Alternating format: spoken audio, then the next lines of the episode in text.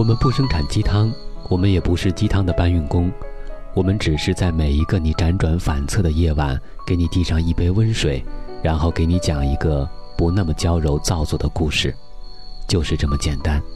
这里是每周三晚上九点给各位宝贝准时放送的《听男朋友说晚安》，我是你的枕边男友文超。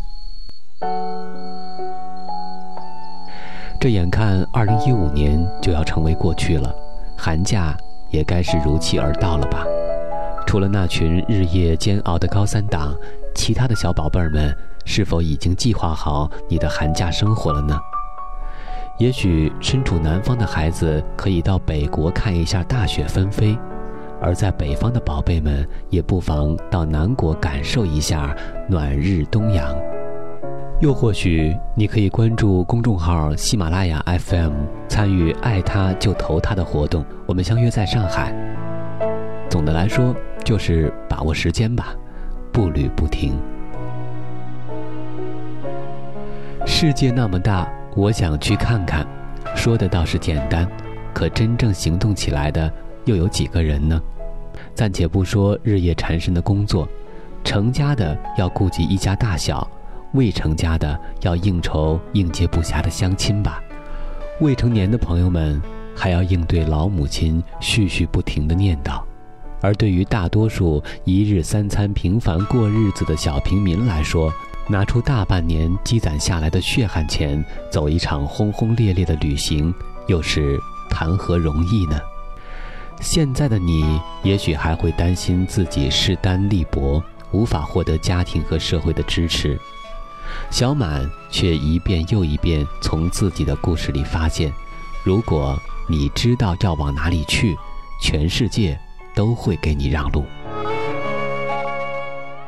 连续几天，周边的朋友都在问小满是否已经买好回家的机票，但是小满却在心里谋划着另外一件大事儿。作为大学的第一个假期。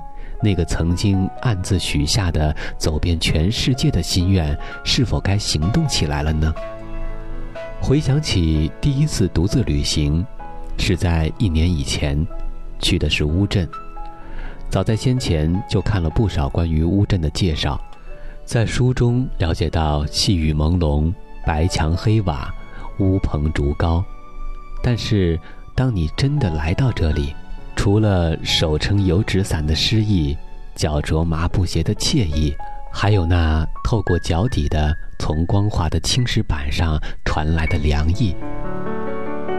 除了这些能够让你真实的感触到这片净土之外，还有那些穿梭在小桥流水之间的摆渡人，和那些坐在木屋前抽取蚕丝的老妇人。这个时候，才让你认识到这片土地真正吸引人的淳朴。旅行，就是离开自以为是的生活，串联起以前的回忆，并以开放的态度去结识日常生活之外有趣之人。至于风景，那只是附属品。东京。对他的了解来自于宫崎骏的动画，还有黑泽明的电影，或许还有川久保玲的震撼影响。向往小巧精心的寿司，或是居酒屋的日式烧酒。一个在日本留学的朋友曾再三强调，这是一个井然有序的城市。你可能会为它密密麻麻的地铁图咂舌。可以自由地在高耸的写字楼和商业大厦间穿行，曾经不止一次地想象可以在东京塔上看夜色浪漫，在樱花纷飞的季节坐在树下畅饮。这一次决意动身前往，还是因为一次在书屋里无意翻开的一本苏枕书笔下的京都古书店风景。着实被书中记载的散布于街区的众多旧书店所吸引，加之刚到日本留学的朋友让人心中挂念，于是闭眼想象一下前方的道路，微微一笑，买下机票，就不要去愁烦吃饭睡觉的事儿了吧。要知道，当你来到那个你向往已久的地方时，哪管他风餐露宿，这就好比友情饮水饱。小满的经历也不免让文超想起不久前的泰国行，曾经多次幻想过泰国，走街串巷，随处都可以遇见沿途化缘的僧侣，冰淇淋三轮车发出的叮当响，叫卖小贩的招呼声，寺庙和圣地的茉莉花环、鸡蛋花束。直到今年入秋，才肯放下手中永远做不完的工作，背起行囊前往这个梦寐以求的国家。当我踏上这片土地，真正遇见泰国，脑海里更多了曼谷的大虾和海鲜，清迈丛林飞跃的纵深，汽笛龙寺的钟声勃勃，和大象玩起了亲亲，一杯青芒果汁的满足。还有苏梅遍地的椰子树，俨然是岛上鲜明的风景线。满街的鸡蛋花点缀着小岛的一片青葱。湛蓝无际的海勾勒了浩瀚又不乏柔和的线条。温暖的风抚慰了多少过客的脸庞呀！还有一个个疲倦的灵魂。对了，还有拜县，那是比童话还要美的梦境。大树秋千，无边游泳池，草莓园，黄色小屋。